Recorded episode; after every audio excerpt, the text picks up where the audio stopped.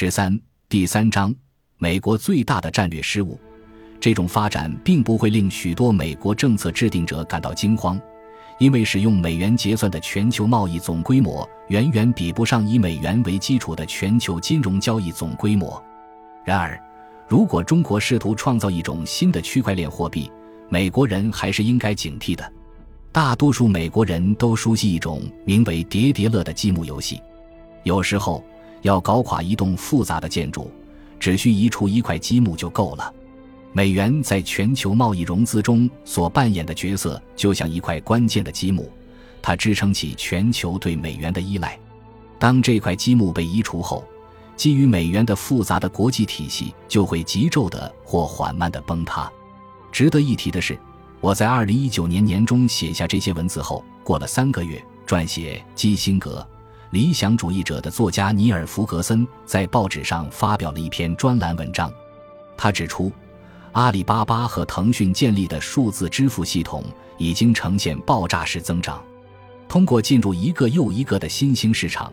中国正在建设一项全球支付基础设施。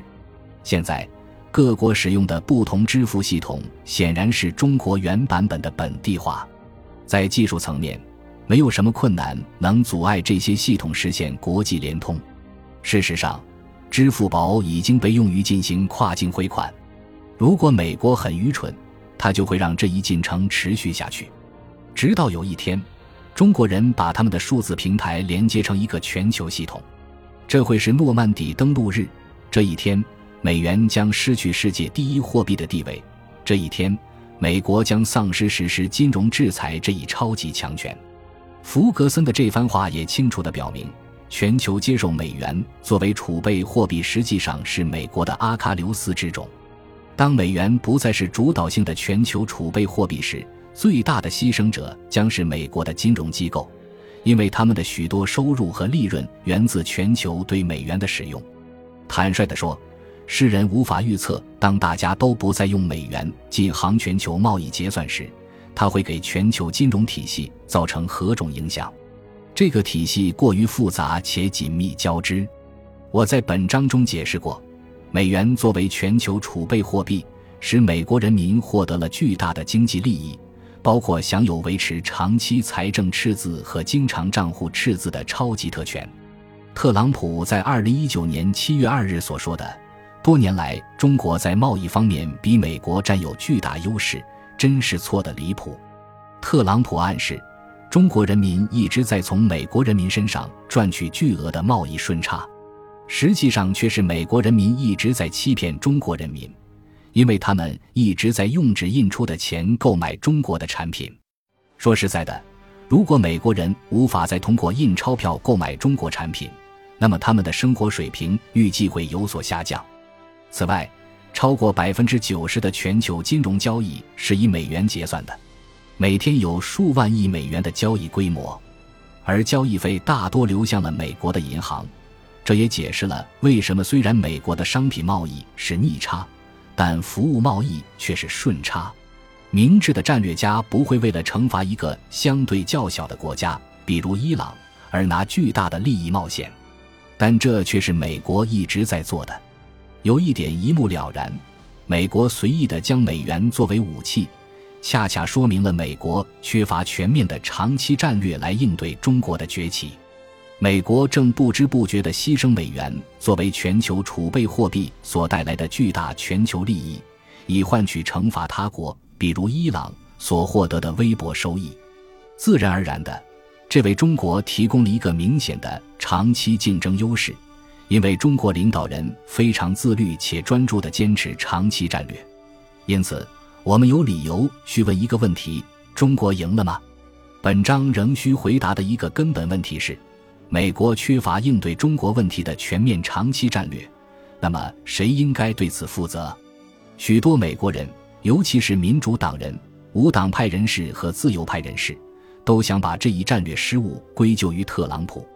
当然，特朗普在与世界打交道时确实表现得狂野而鲁莽。然而，未能制定出这项战略的根本原因在于美国人看待世界的更深层次的结构性缺陷。这影响了美国的左翼和右翼。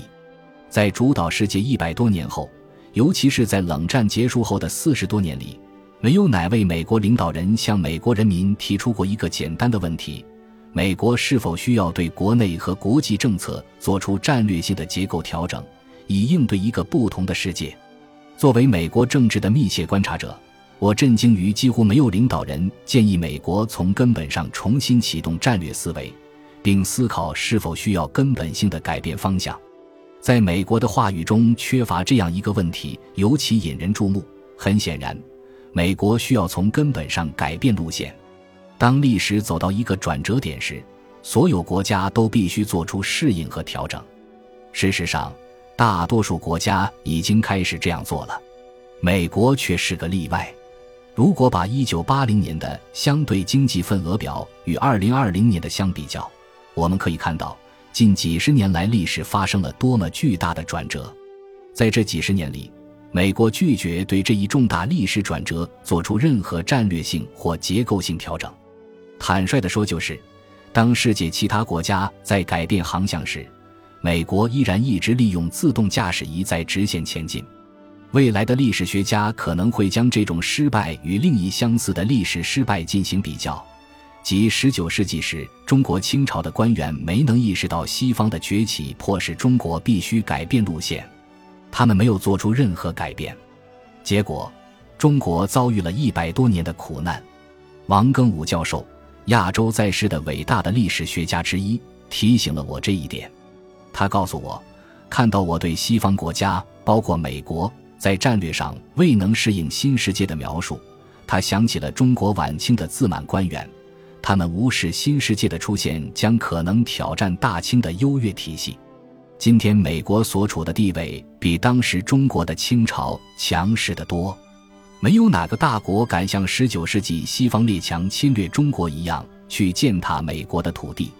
美国也不会被炮舰外交所挟持，然而，这会产生其他类型的冲击，带来更长远的痛苦。纵观历史，大国犯下的最大错误之一就是自认为无懈可击，尤其是当他们处于权力巅峰时。毋庸置疑，许多美国战略思想家都持此种假设，这导致极少有人建议要做出任何重大的战略调整。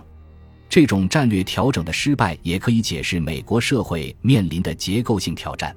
在过去三十年里，美国的不平等现象急剧增加，如图三点三所示。虽然底层百分之五十的人的平均收入停滞不前，但顶层百分之一的人的平均收入却出现了飙升。经济学家仍在争论不平等现象急剧增加的根本原因，但原因极为复杂。即便如此。底层百分之五十的美国人的收入停滞不前，也可以部分可归结为数百万低收入的中国工人进入了全球经济体系。西方著名政治经济学家约瑟夫·熊彼特解释过，所有这一切导致了创造性破坏，包括美国丧失竞争力和就业岗位。显然，在二零零一年鼓励中国加入世界贸易组织以后。美国领导人应该为随之将对美国经济和社会产生的结构性影响做好充分准备。遗憾的是，没有领导人建议这么做。美国工人独自应对这场结构性冲击。许多欧洲国家花费其 GDP 的百分之一至百分之三对工人进行再培训，美国的这项花费仅为百分之零点二四。美国工人未被照顾好，这必然会引起民粹主义反弹。最终选出了特朗普这位总统。当世界发生重大变化时，如果不及时做出战略调整，那么不良后果往往会被引发。美国能否实现大转变？现在就做出战略调整，以应对历史新阶段。从理论上讲，民主选举产生的政府应该更具灵活性和适应性。然而，有时候实践与理论恰好相反。美国社会的某些方面已经变得像中国清朝一样僵化。